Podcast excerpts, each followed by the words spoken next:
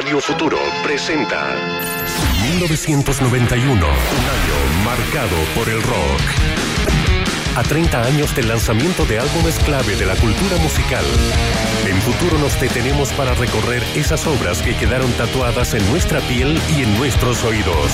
A partir de este minuto, Matilda Svensson nos lleva en un viaje por las historias y la música de Ten, el gran clásico de Pearl Jam.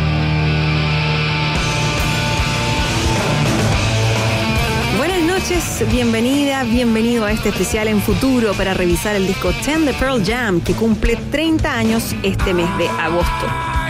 Un disco repleto de excelentes temas que se convirtió en un álbum clave para el sonido de los noventas, así como también logró lanzar al estrellato a Eddie Vedder, un desconocido cantante que hoy es un frontman al que muchos quieren imitar. Pero volviendo al origen de todo, Pearl Jam empezó a grabar este debut sin ni siquiera llamarse Pearl Jam, sino Mookie Blaylock. Formados a partir de las cenizas de Mother Love Bone, cuyo líder Andrew Wood murió de una sobredosis de heroína en marzo de 1990, poco antes del lanzamiento de su único álbum, la banda estaba decidida a evitar varias cosas, los costosos excesos, eh, así gastaron solo un tercio del dinero que les costó hacer el disco Mother Love Bone. Publicaron de hecho un demo instrumental que llegó a manos de un californiano surfista, Eddie Vedder, un tipo con un vozarrón grueso y único. Y Vedder sin duda lo escribió las letras para estos jams instrumentales y en menos de un año ya estaban grabando Ten. Más allá de que este álbum ha vendido más de 13 millones de copias y que sea un disco comercialmente exitoso, tiene otra gran virtud. Es un disco que logra lo que es casi imposible, que más de la mitad de las canciones se conviertan en himnos generacionales. Eso es Ten, un disco oscuro, profundo y que ahora comienza a sonar en futuro con el tema que abre, Once. Se llama originalmente Egyptian Crave y está inspirada en un hombre que está al borde de la locura y termina convirtiéndose en un asesino en serie. Es Once y Pearl Jam y su disco Ten en futuro.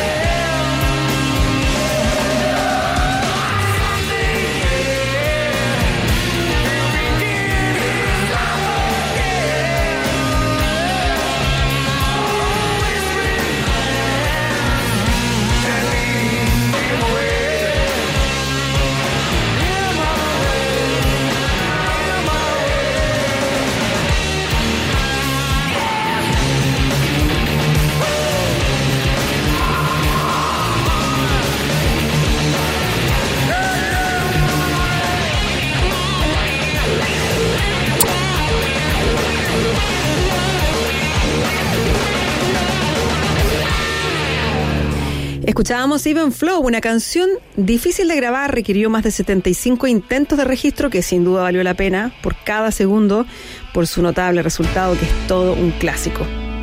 El tercer track del disco es La Universal Alive, que se convertiría en uno de los himnos más perdurables de Pearl Jam.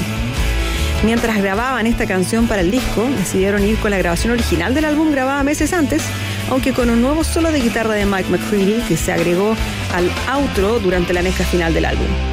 Atención al épico solo de Mike McCready aquí en Alive porque está inspirado nada menos que en Ace Frehley, el guitarrista original de Kiss. Según McCready comentó a la revista Rolling Stone, hizo canalizar a uno de los héroes de su infancia, pensando en cómo Ace contribuyó en llevar a Kiss a la cima.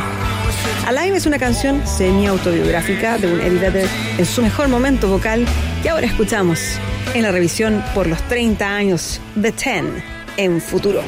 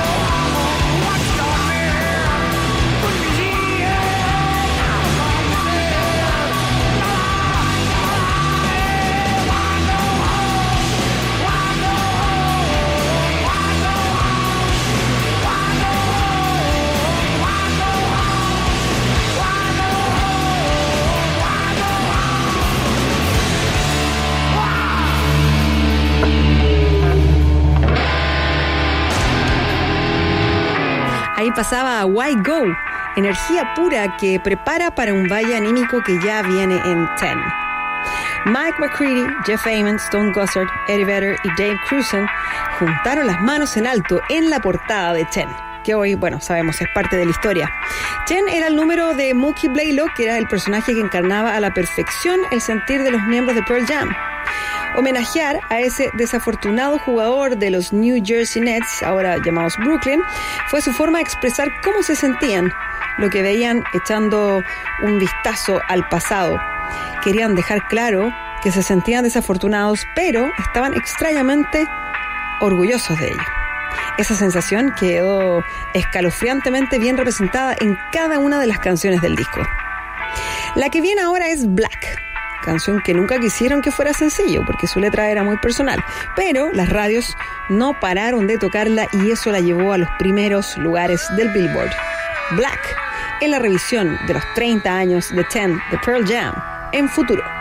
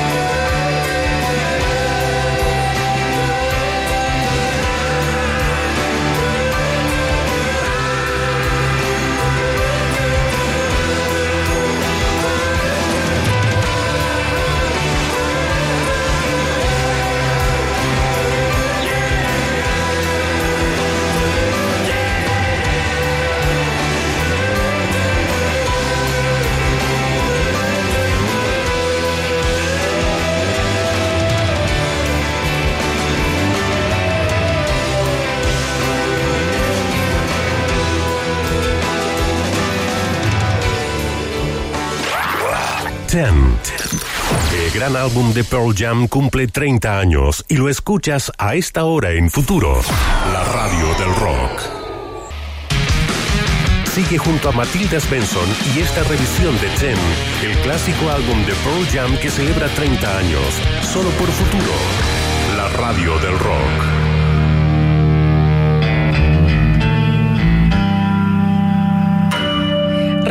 En el especial por los 30 años de Pearl Jam y su disco 10.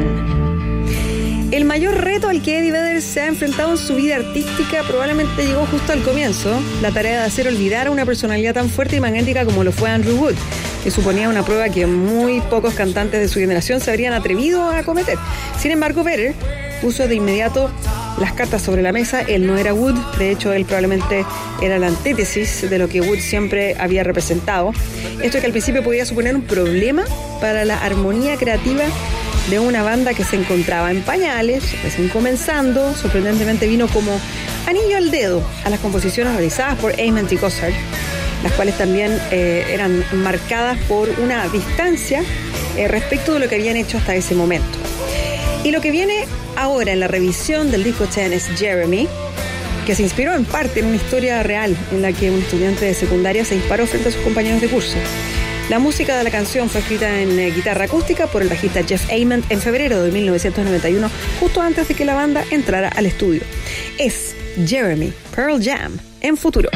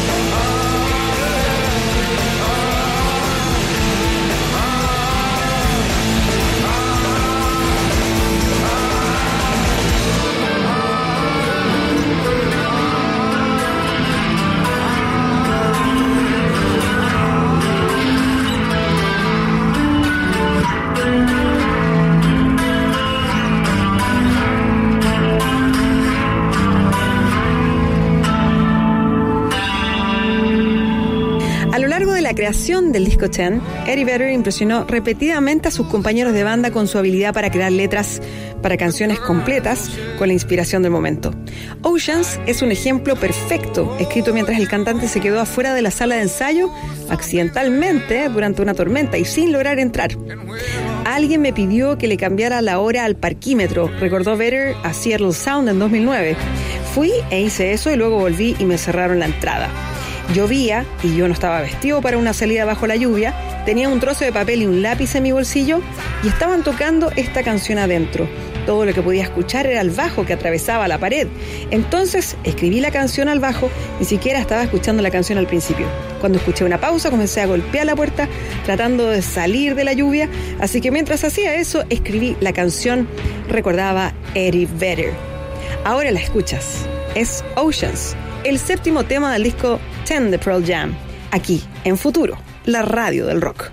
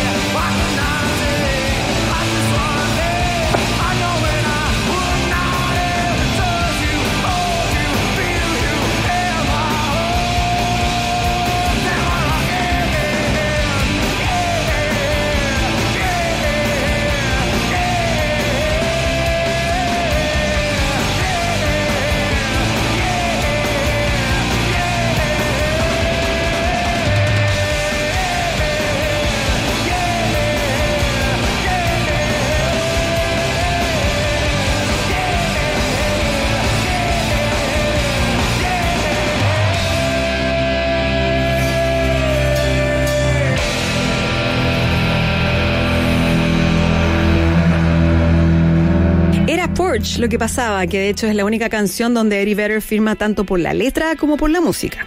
Lo que Pearl Jam hizo en Ten es simplemente rock con mayúsculas. Una demostración de que lo que ellos hacían no necesariamente era solo grunge, pero que sí fueron fundamentales a la hora de popularizarla. El disco logró desdibujar además efectivamente las líneas entre el llamado rock alternativo y el mainstream encendiendo así un debate entre los críticos de la banda, entre los fanáticos y los mismos compañeros músicos sobre el hecho de que Pearl Jam se haya o no vendido a los grandes sellos discográficos o al mercado si se quiere, o si es que fueron artistas comprometidos, cuya visión musical resultó ser lo suficientemente amplia como para llenar arenas. Dos puntos de vista que en su momento generaban grandes debates, ahora la cosa se ha enfriado un poco y sin duda Ten se erige como uno de los discos más emblemáticos de su época. Ahora escuchamos Garden, Pearl Jam en futuro.